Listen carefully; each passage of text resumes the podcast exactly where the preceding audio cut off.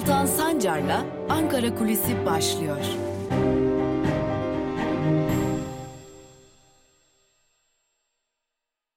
Merhabalar, iyi haftalar sevgili Özgürüz Radyo dinleyicileri ve Özgürüz Radyo'nun YouTube hesabının sevgili takipçileri. Yeni bir haftaya, yılın da son haftasına başlıyoruz artık. O çok zorlu geçen 2020 yılını noktalıyoruz. Koronavirüs pandemisi, ekonomik kriz, siyasi krizler, yeni kurulan partiler ve bilimum tutuklamalar, baskılar, kapatmalar ile geçen 2021 yılının evet son haftasındayız. En azından e, esprili bir dille de söyleyecek olursak bu yılı sağ atlatabildik. Dileriz 2021 yılı için artık tüm bunları geride bırakacağımız bir yıl olur. Şimdi bugün neyi konuşacağız ona da bakalım. E, malum 2021 yılı için ciddi bir seçim beklentisi var. Artık İyi Parti, Cumhuriyet Halk Partisi, Halkların Demokratik Partisi, Gelecek Partisi, Deva Partisi tam anlamıyla 2021'in kaçınılmaz olarak bir seçim yılı olacağını Adalet ve Kalkınma Partisi'nin çaresiz bir biçimde erken seçime gitmek zorunda kalacağını belirtiyorlar. Şimdi biraz nedenlerine bakalım. Tabii bir görüştük bu partilerin partilerin temsilcileriyle de görüştük. Neden seçim ihtimalini düşünüyorlar? Neden bu seçim ihtimaline dair konuşuyorlar e, noktasına bakmak gerekecek. Aslında birleşilen noktalardan biri şu. Çare seçim ekonomisi mi? Malum e, Cumhurbaşkanı Erdoğan'ın bir tezi vardı. Enflasyon arttıkça daha doğrusu faizler arttıkça enflasyon da artar. Bunun için faizlerin düşürülmesi gerekir. Lakin Merkez Bankası son birkaç aydır özellikle Berat Albayrak'ın koltuğundan inmesi Yine Merkez Bankası Başkanı'nın görevden alınıp yerine AKP'li Naci Ağbal'ın atanmasıyla birlikte ki Naci Ağbal kısmen de olsa biraz Mehmet Şimşek ekolünden gelen AKP'deki Mehmet Şimşek ekolünü temsil eden bir isim de diyebiliriz. Ardı ardına Merkez Bankası tabii kendilerine açılan o özel alanda diyelim faiz artırımları gerçekleştirmeye başladı. Hali hazırda durum böyle olunca Cumhurbaşkanı Erdoğan faiz eşittir enflasyon tezinden vaz mı geçti soruları akıllara gelmeye başladı. Aslında AKP'nin peşinde olduğu şeyin bir seçim ekonomisi olduğunu belirtiyor. Özellikle Deva Partisi'nden bazı isimler e, AKP bir seçim ekonomisi hazırlığında 2021'de AKP'yi hem ekonomik bağlamda kurtarabilecek bir şey hem de ma malum ortamdan dolayı e, hem dışarıdan gelen baskılardan dolayı ki bu konuyu da e, önümüzdeki günlerde işleyeceğiz. 2021'de hem Amerika'dan hem de Avrupa'dan çok ciddi baskılar bekleniyor. Tüm bunların önüne geçebilmek için de AKP bir seçim ekonomisi ve seçim sürecine girmek zorunda diyorlar. HDP'de, CHP'de özellikle İyi Parti 2021'in ikinci yarısında bir seçim bekliyor. Şimdi tabi e, bunun iki nedeni var. Bir seçim ekonomisi dediğimiz gibi yani tüm bu ekonomik durumun üzerine örtecek aslında biraz da para dağıtımının önünü açarak halkın moralini güçlendirecek, yükseltecek belki tabanı biraz daha AKP'ye bağlayacak bir e, seçim ekonomisi dönemine geçilebilir ihtimalinin üzerinde duruluyor. Çünkü AKP tabanında çok ciddi bir çözülme var. Ve bu çözülmenin önüne geçebilmek için AKP bazı adımlar atmaya çalıştı. Örneğin Halkların Demokratik Partisi'nin yüksek oy aldığı yerlerde acaba muhafazakar bir Kürt partisi kurarak benden kopan seçmenimin Deva ve Gelecek Partisi'ne gitmesinin önüne geçebilir miyim çaresi arayışlarına girişti. Hatta bunun için görüşmeler yapıldığını da biliyoruz. Lakin bu ne kadar işe yarar bunu bilmiyoruz. Fakat parlatılmaya çalışılan partinin aslında e, Hüdapar olduğunu görüyoruz ve Hüdapar'a da e, özellikle bölgedeki Kürt seçmenlerin ne kadar tevazu göstereceği malum. E, bu olmayınca özellikle yine Batı illerinde de e, bunun işe yaramayacağı, başka yöntemlerin de işe yaramayacağı, daha doğrusu muhalefeti öcüleştirme çabalarının, darbe söylemlerinin, iç düşman çabalarının, söylemlerinin işe yaramaması nedeniyle AKP böylesi bir yola başvurabilir diyor e, hem HDP'liler hem CHP'liler hem İyi Partililer. Öte yandan burada e, bir kilit noktası var. Malum bir seçim yasası hazırlığında AKP. Fakat bu seçim yasası bir türlü meclise gelmiyor. Ee, burada MHP'nin bu değişikliği pek de istemediği iddia ediliyor. Neden mi? Malum bir dar bölge seçim sistemine geçilebileceği belirtiliyor. Bu dar bölge teklifine e, MHP'nin sıcak bakmadığı belirtiliyor. Çünkü böylesi bir dar bölge aslında HDP'nin önünü kesmek için ortaya konulan bu sistemin aynı zamanda MHP'nin de önünü kesebileceğinden bahsediliyor. Yani AKP'nin bu seçim sistemiyle hesabı hem HDP'den hem de Milliyetçi Hareket Partisi'nden belli oranda milletvekilleri transfer etmek. Lakin burada başka bir sıkıntı var. E, her ne kadar dar bölge seçim sistemine MHP'nin de HDP'nin de alacağı milletvekillerinin bir kısmı AKP'ye kaçsa da oy oranı noktasında bir sıkıntı yaşanıyor. AKP belki de MHP ile birlikte tek başına %50 artı biri bulamıyor. İşte bütün kilit nokta bu. MHP seçim sistemine ikna olmuyor. AKP de %50 artı 1'i bulma arayışlarında. İşte 2021'de seçim nasıl olacak sorusunun belki de muhalefet e, açısından ki kesin gözüyle bakılan o seçimin nasıl olacağı sorusunun kilitlendiği bir diğer nokta da bu. Yani eğer AKP bir seçim yasası değişikliği yapacaksa buradan aslında kısmen de olsa MHP'den ve e, HDP'den vekil sayılarını arttıracak. Lakin bunun oy oranına etkisinin çok fazla olmasını beklemiyor. O yüzden de başka bir e, çare arayışında e, %50 artı 1'i nasıl tutturabilirim? Eğer bu soruların cevabını AKP kendi matematiğiyle aritmetiğini tutturabilir ve verebilirse gerçekten de Türkiye'yi 2021 yılında bir erken seçim bekliyor. Çünkü erken seçime sadece erken seçim için değil bir de bu ekonomiyle işler yolunda gitmiyor. Bir seçim ekonomisiyle 2021'i tamamlayabilir miyiz sorusunun da e, önemli bir etken olduğunu belirtelim. Yani Türkiye yavaş yavaş 2021 noktalarken daha doğrusu 2020'yi noktalarken 2021'de bizleri neler bekliyor sorusunun cevaplarını arayacağız bugün. İlk olarak bu cevabı vermiş olalım. Türkiye'nin bir erken seçime gitme ihtimalinin 2021'de giderek büyüdüğüne dair işaretler var. Lakin nasıl olacak sorusunu hala tartışıyor e, siyaset kulisleri. Bakalım neler çıkacak bizler de sizlerle paylaşıyor olacağız diyelim ve haftanın ilk Ankara kulisini noktalayalım. Yarın yine aynı saatte Özgürüz Radyo'da ve Özgürüz Radyo'nun YouTube hesabında görüşebilmek umuduyla. Hoşçakalın.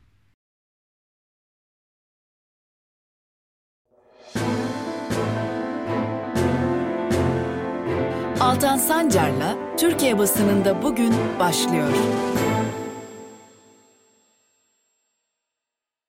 Günaydın sevgili Özgürüz Radyo dinleyicileri. Türkiye basınında bugün programıyla Özgürüz Radyo'dasınız ve her zaman olduğu gibi gazete manşetleri ve günün öne çıkan yorumlarıyla devam edeceğiz. Türkiye basınında bugün programına malum artık yavaş yavaş yıl sonuna doğru e, yaklaşıyoruz.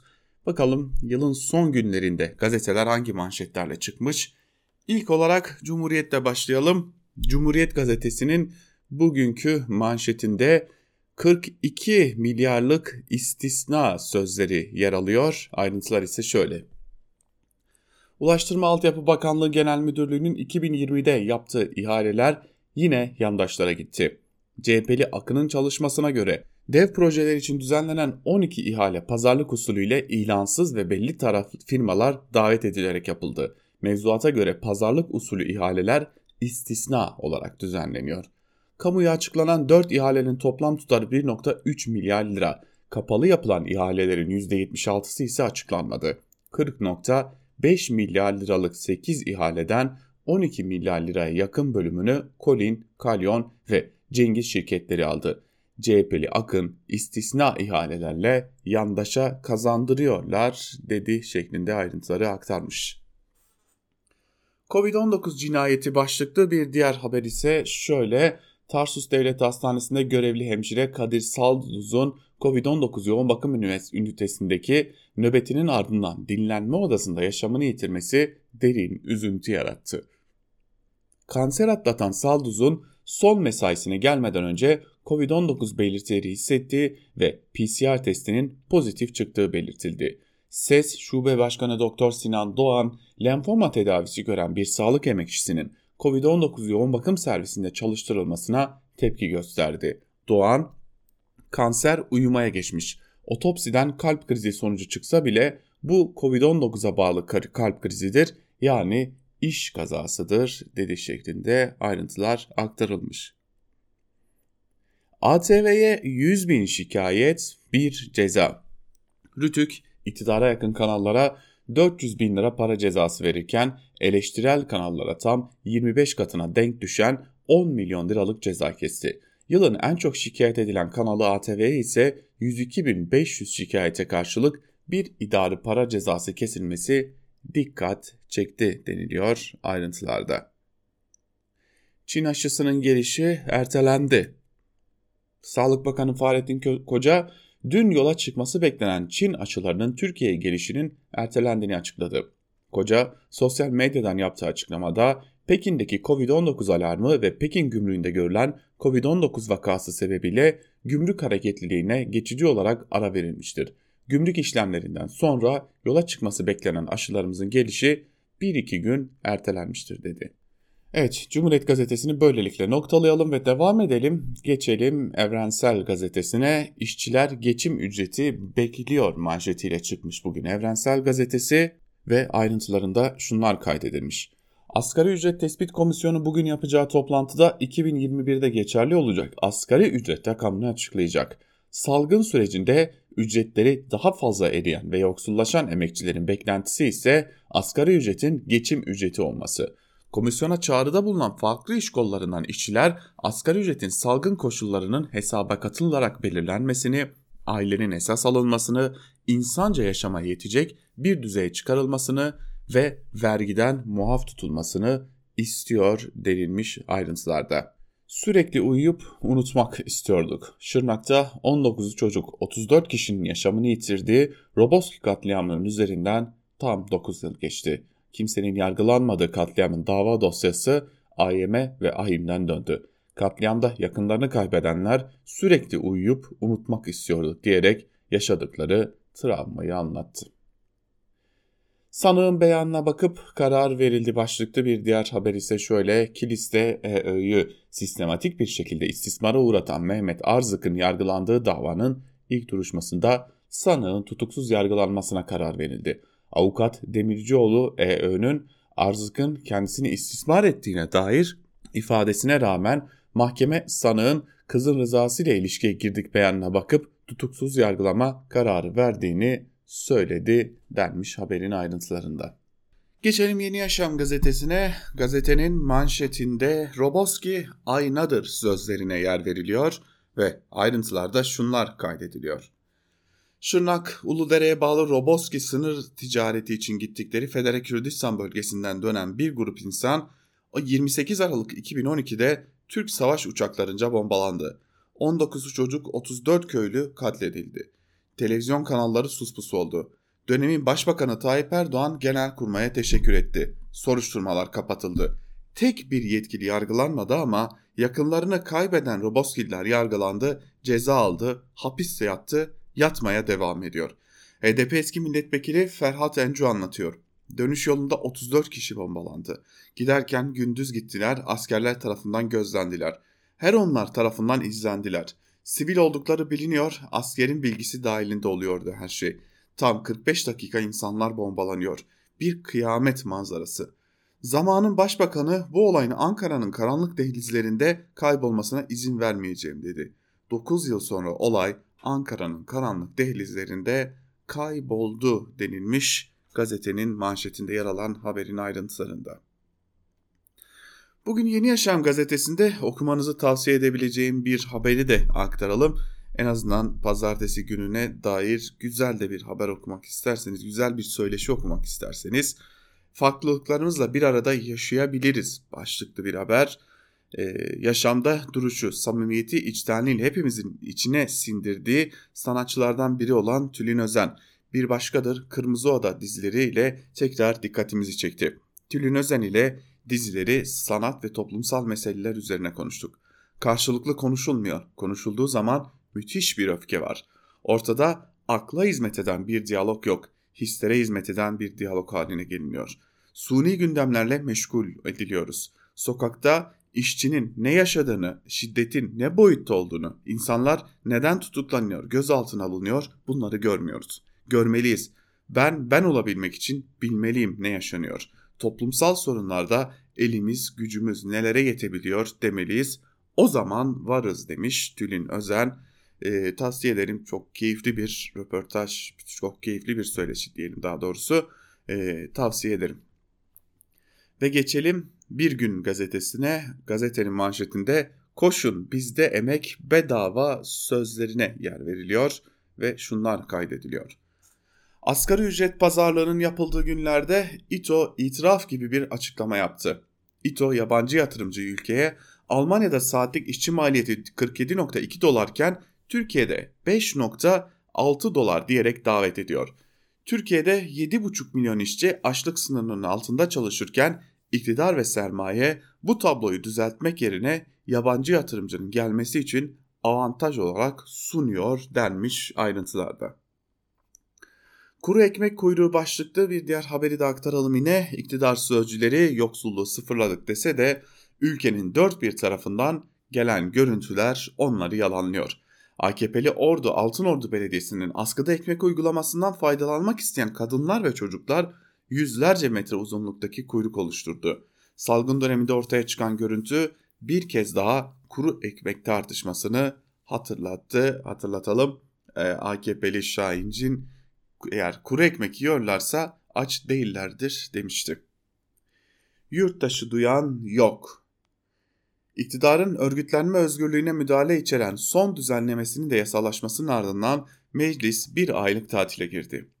Meclis salgın sürecinde halkın acil taleplerine rağmen yine AKP'nin ajandasındaki düzenlemelere çalıştı. Gündemlerinde bütçeye sansür, belediye gelirlerinin kesilmesi, Cumhurbaşkanının maaşına zam gibi düzenlemeler vardı. Mesaisini antidemokratik düzenlemelere ayıran iktidar tatil sonrasında da bu tutumunu sürdürmekte kararlı. AKP tatilin ardından daha önce 220 kez değiştirdiği siyasi partiler kanununu yeniden değiştirecek. AYM'nin iptal ettiği kamuya girişte güvenlik soruşturması uygulamasının yeniden hayata geçirilmek istendiği de belirtiliyor. Evet AKP son noktasına kadar götürecek işi e, demo, antidemokratik uygulamalarda. Beceriksizliklerinin üstünü örtemiyorlar. Avrupa'da aşılama başladı. Çin aşısı ise Türkiye'ye bugün geliyor. CHP'li Murat Emir, bakanlık Çin aşısını met ediyor ama bunu bilimsel verilere dayandırmıyor dedi. Tabi öte yandan Bakan Koca gecenin bir yarısı açıklama yapıp Pekin'deki koronavirüs salgını nedeniyle o gelmesini beklediğimiz aşıların bir kez daha ertelendiğini de belirtti.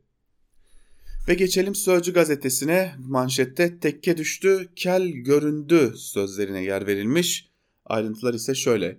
Yalova Üniversitesi öğretim görevlisi Sifil'in vakfına AKP döneminin İBB'si tarafından 2 milyona restore edilen vezir tekkesi verilmiş. 1. Ebu Bekir Sifil 2014'te İslami İlimler Eğitim Araştırma ve Hizmet Vakfı'nı kurdu. Vakfın kurucuları arasında Emin Evim adlı şirketin sahibi Emin Üstün de yer aldı. Kadir Topbaş döneminde İBB'nin Eyüp kitaplığı adı altında vatandaşın 2 milyon lirasıyla restore ettiği vezir tekkesi Sifil'in vakfına verildi. Tekke vakıf merkezi olarak kullanılıyor. 2. Sifil Emin Evim'in bol reklamını yapmış. Sifil'in, Sifil'in vakfının kurucuları arasında yer alan ve faizsiz ev verdiğini söyleyen Emin Evi'nin e, sahibi Emin üstüne övgüler düzlüğü de ortaya çıktı. Yazılarında ve sosyal medyasında Emin evimi met etmiş. Mesela Ebu Bekir Sifil evi olmayan ev almak üzere emin evim gibi bir yere ödediği paraya zekat düşmez diyerek fetva bile vermiş. 3. Hoca efendi ile aramızı bozmayın tepkisi. Ebu Bekir Sifil 2009'da kendisinin Gülen'i eleştirmesi, eleştirmesini haber yapan Oda TV'ye aramızı bozmayın demiş. FETÖ'de 2010'da annesini kaybeden Sifil için verdiği ilanda muhterem Ebu Bekir Sifil Bey diye hitap etmiş deniliyor haberde. Bu tarz pisliklerin altından nedense hep böyle şeyler çıkıyor. Hep böyle yüksek sesle bağıranların altından bu tarz şeyler çıkmaya devam ediyor Türkiye'de. Sözcü gazetesini de böylelikle noktalayalım ve geçelim Karar gazetesine. Karar gazetesinin manşetinde 130 milyar dolarlık suskunluk sözleri var. Ayrıntılar ise şöyle. 130 milyar dolar tutarında döviz rezervinin boş yere heba edildiğini hükümet de yanlış kur politikasını terk ederek kabul etmiş oldu. Bu aşamada ise faturası 83 milyona kesilen inat politikasında sorumluluğu olanlar hesap vermeyecek mi sorusu gündeme geldi. Muhalefetin soru önergesine çağrılara rağmen ne bir açıklama ne bir soruşturma yapılmaması dikkat çekiyor. Deva Partisi Genel Başkanı Ali Babacan 2 yılda Merkez Bankası rezervlerinin 130 milyar erimesi sistemsizliğin kendisi diyerek sorunun altını çizdi. Merkez Bankası eski başkanı Durmuş Yılmaz da sorunları işaret ederek bu konuda atım atılması gerektiğini belirtti. Dövizin kime nasıl satıldığının hesabı verilmeli dedi. Gelecek Partisi sözcüsü Serkan Özcan ise 132 milyar doların hesabını sormayacak mısınız? Görevdeki yetkililer için hukuki süreci başlatacak mısınız? Şeffaflık lafla olmuyor çağrısı yaptı. Karar gazetesinin de manşeti böyleydi. Geçelim iktidarın gazetelerine toz pembe yalanlara. Sabahın manşetinde eksi 15 derecede korona savaşı sözleri yer alıyor. Onlar Erzurum'un keskin soğunda karla kaplı dağ köylerinde canları pahasına yardıma koşan 112 ekibi. Sabah kahramanlı, kahraman sağlıkçıların zorlu mücadelesine tanık, tanıklık etti. Ekibe ilk çağrı Bingöl sınırındaki Bayındır köyünden. Sevgili Kara günlerde şiddetli karın ağrısı çekiyor. Köyde hiç motorlu araç yok. Zifiri karanlıkta adeta buz üstündeki yolculuk 50 dakika sürüyor. Hastanın oğlu Veysi Kara karşılıyor bizi. Bizim köyde yol yok. Annemi sırtımızda buraya getirdik denilmiş. Şimdi kaş yaparken göz çıkarmak dedikleri şey var ya işte bu tam o. Bakın e, sağlıkçıları överken övülmelidir de biz ona bir şey demiyoruz zaten de. Hani sağlık çalışanlarını överken yurttaşın bizim köyde yol yok söyleminin haberleştirilmesi. AKP'nin gazetesi AKP döneminde yol olmayan köyleri yazmış oldu. Ee, işte beceremeyince, övmeyi beceremeyince e, daha doğrusu yalanı beceremeyince böyle oluyor. Durmuyor işte e, üzerinizde. Ve Sabah gazetesinin ardından Hürriyet'e geçelim. Hürriyet gazetesinin manşetinde ise bekliyoruz İlhan Hoca sözlerine yer verilmiş. Ayrıntılarda ise şunlar kaydediliyor. İlhan Başgöz, Türk halk edebiyatının en önemli isimlerinden. Birçok uluslararası ödülünde sahibi. ABD'de yaşayan Başgöz bir süredir hasta. İlhan Hoca ülkesine dönmek, burada tedavi olmak istiyor. Sağlık Bakanı Koca'yı aradım. Edindiğim detaylar konusunda ayrıntılı bilgi verdim. Hemen ilgileneceğini söyledi. Bakanın bu ilgisi beni çok mutlu etti. Bir bilim insanını daha fazlasıyla mutlu edeceğinden şüphem yok. Dilerim en kısa sürede İlhan Hoca'ya Türkiye'de geçmiş olsun deriz şeklinde ayrıntılar aktarılmış. Hani Türkiye'nin başka bir problemi yok ya manşetten en büyük problemi aktarmış olmuşlar. Ee, bakalım Hürriyet başka neler görmüş? Emniyetten evsize ceza özrü. Antalya'da polisin kalacak yerim yok diyen vatandaşa sokak yasağını ihlalden 3150 lira ceza kesmesi büyük tepki çekti. Emniyet özür dileriz açıklaması yaptı denilmiş. Peki bu kadar tepki çekmeseydi yine aynı şey yapanabilecek miydi? Hürriyeti de noktalayalım. Hürriyette çünkü haber yok. Sadece PR var Ahmet Hakan'ın hürriyetinde. Ve geçelim milliyete manşette geri dönüşüm alev alev sözleri yer alıyor ve şunlar kaydediliyor. Çukurova Üniversitesi Su Ürünleri Fakültesi öğretim üyesi doçent Doktor Sedat Gündoğdu, Türkiye'deki geri dönüşüm fabrikalarında son 3 yılda çıkan yangınları gösteren bir harita hazırladı. Türkiye'de şu ana dek 132 tane geri dönüşüm fabrikası yangını tespit eden Gündoğdu, yangınlar sağlık sorunlarına neden olabiliyor, yılda 3-4 defa yanan fabrika var dedi.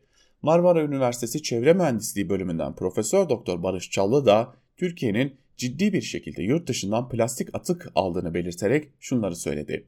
%100'ü geri dönüştürülebilecek kalitede olmuyor. Geri dönüştürülmeyenleri ya yol kenarına döküyorlar ya da yakıyorlar. Plastiklerin açıkta yanması çevre sorunlarına yol açıyor denmiş.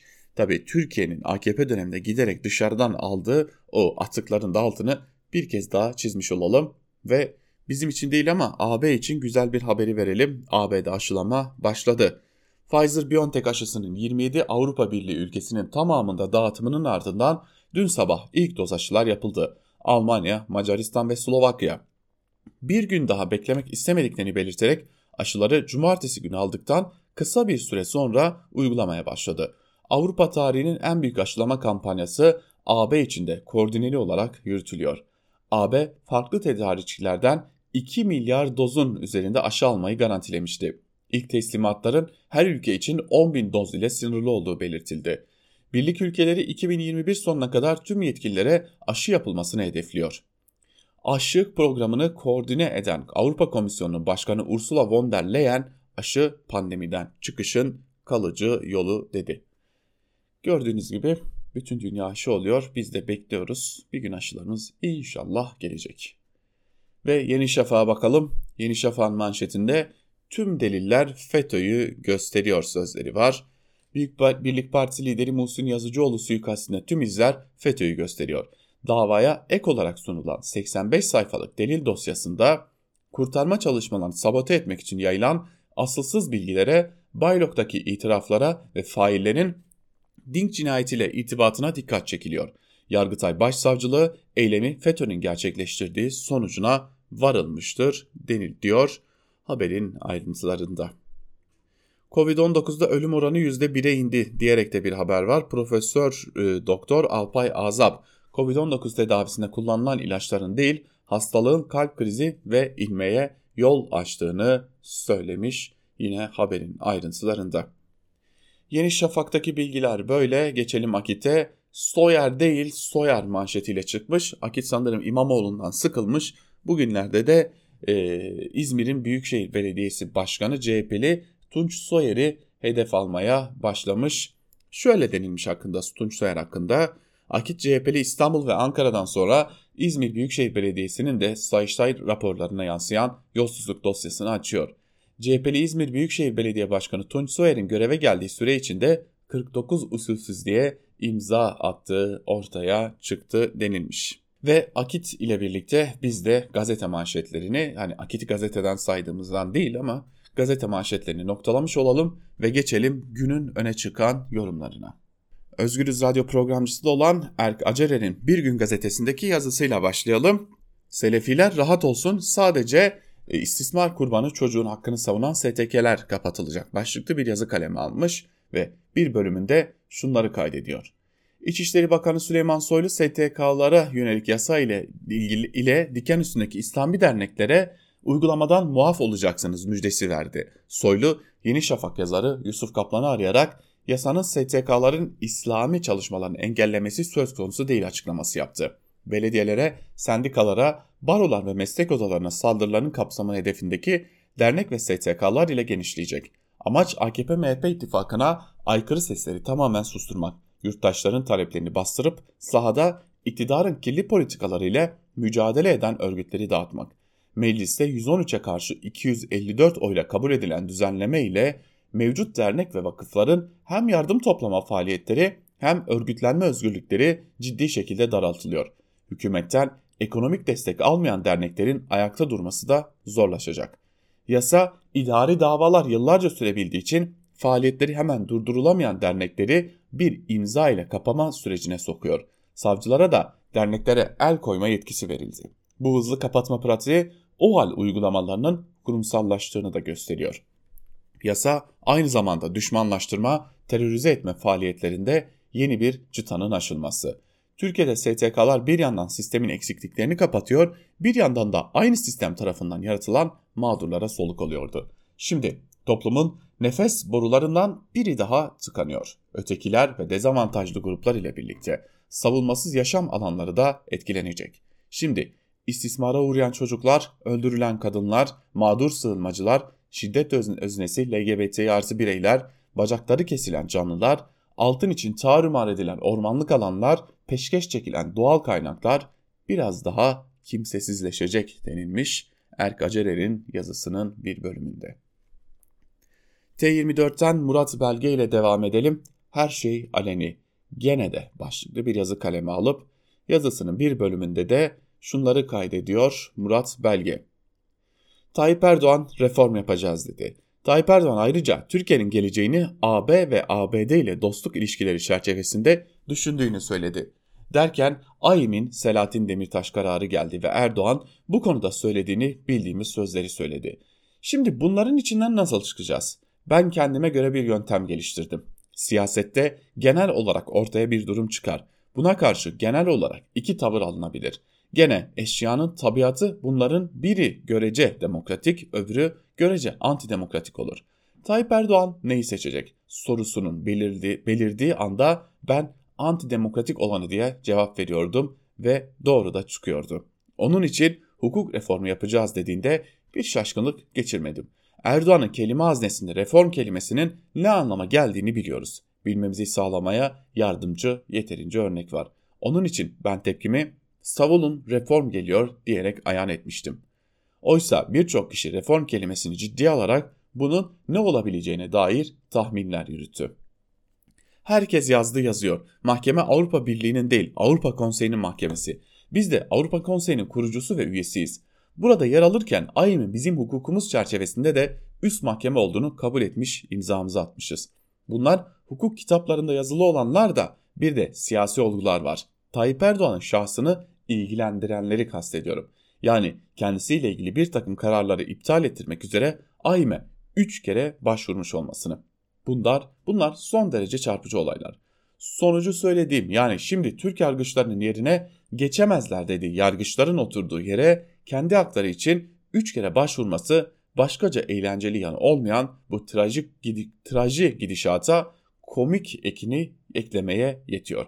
Ben bu noktada benim yöntemimin gene doğru çalıştığını söyleyebilirim. Tayyip Erdoğan yapmasını beklediğim seçimi yaptı. Yalnız bu öteki antidemokratik olanı seçmekten de önemli ölçüde farklı. Bu seçmeyi yapmanın onu ve memleketi getirdiği yer farklı. Tayyip Erdoğan burada uluslararası legalite sınırlarının da dışına çıkıyor. Seçmenin anlamı bu. Avrupa Konseyi olsun, Avrupa Birliği olsun. Kuralları çiğneyen ülkeleri ihraç etmekten kaçınırlar. Bunu 60'larda Yunanistan'daki albay cuntasına karşı yapmışlardı. Avrupa Konseyi'nden atılan Yunan albayları işi iyice azıttılardı. Avrupa Konseyi ya da Birliği bu deneyinden sonra bu radikal kararı almaktan kaçınmaya başladı. İçeride kalmaları güçsüz de olsa bir fren işlevi görüyor diyorlardı. İhraç etmek her türlü denetimi imkansız hale getiriyor. Dolayısıyla bu AYM olayında da aynı anlayışı sürdürecek ya da sürdürmek isteyeceklerdir. Ama bir yandan da başka tedbirler alacaklardır diyor Murat Belge yazısının bir bölümünde. Bir diğer köşe yazısıyla devam edelim. Gazete Duvar'dan Fehim Taştekin'in yazısına bakalım. Libya yeniden savaş mı başlıklı bir yazı kaleme almış ve yazısının bir bölümünde şunları kaydetmiş Fehim Taştekin. Masanın bir tarafına göre Türkiye kesinlikle barışla ilgilenmiyor, yaptığı tek şey askeri olarak kalıcı olmak ve Libya'nın zenginliklerine konmak için karambolde yol almak. Ne ateşkes koşullarına uyuyor ne de uluslararası alandan gelen itirazlara kulak veriyor. Propaganda savaşının kaldırdığı toz bulutu bir kenara Ankara başından beri BM'nin silah ambargosuna riayet etmedi. Uyarıları Hafter'in destekçileri de ambargoyu deliyor diyerek geçiştiriyor. Yine 23 Ekim'de Cenevre'de varılan ateşkes anlaşması yabancı milis ve askeri güçlerin çekilmesini, hükümetle yapılmış askeri eğitim programlarının durdurulmasını ve bu amaçla ülkede bulunan askeri ekiplerin gönderilmesini öngörüyor. Maddeler net. Bu koşullara da uyulmadı. Ankara, Suriye'den taşıdığı binlerce milisi sağda tutmakta kararlı. Askeri eğitim programlarını da göstere göstere devam ettiriyor. Libya'da kalıcı olma meselesi de sır değil. Trablus'un güneybatısına düşen Vatiye hava üssü savunma sistemlerinin yanı sıra F-16'ların da operasyonel olabileceği şekilde hazırlanıyor. Türkiye'den oraya bir teviye askeri kargo trafiği var. Misrata limanında kalıcı bir deniz üssü üzerinde duruluyor. Mitiga hava üssü zaten emre amade. Bu kalıcılığı tahkim eden kararlılık daha.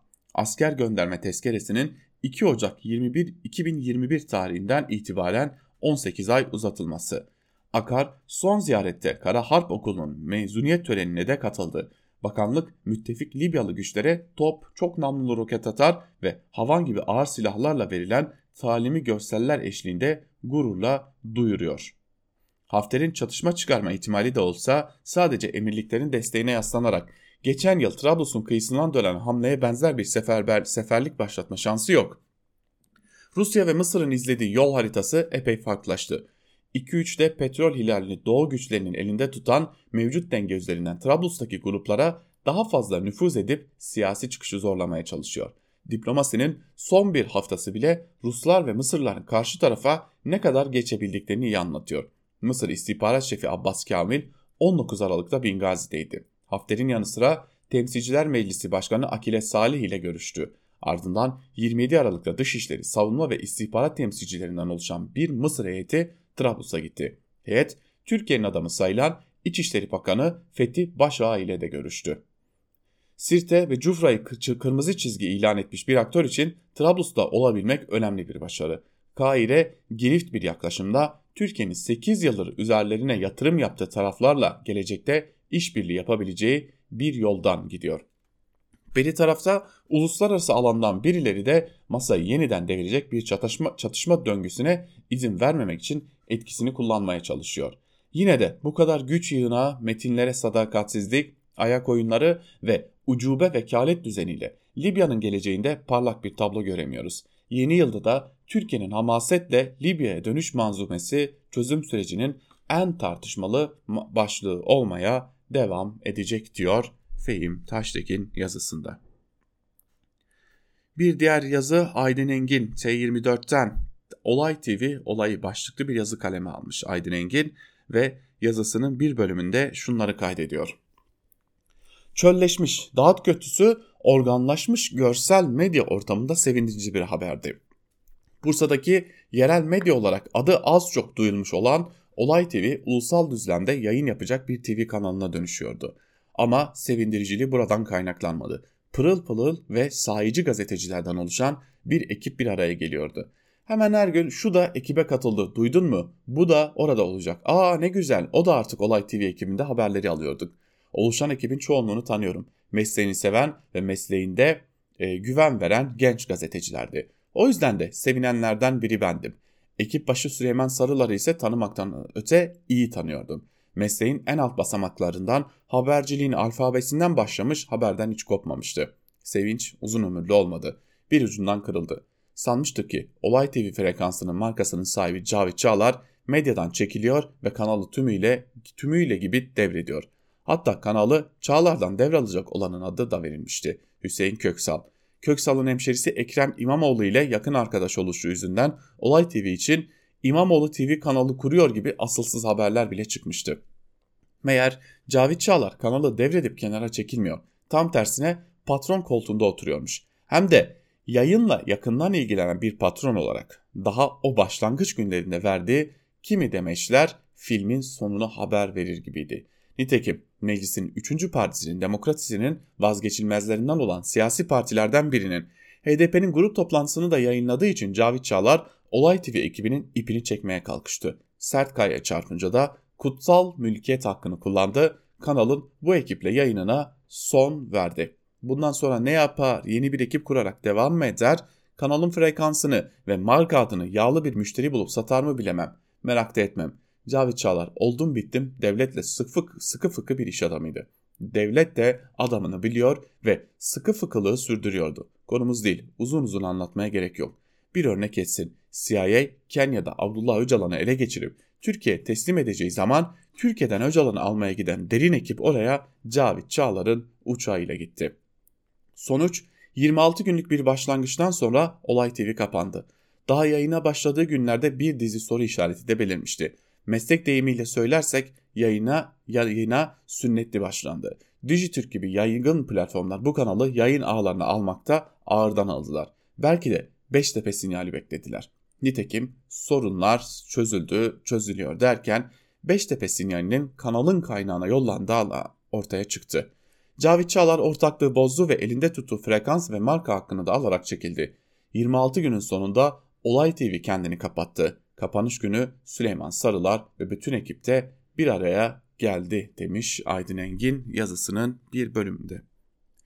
Biz de Aydın Engin'in bu yazısıyla birlikte Olay TV'deki bu durumu anlatan yazıyla birlikte artık noktalamış oluyoruz Türkiye basınında bugün programımızı.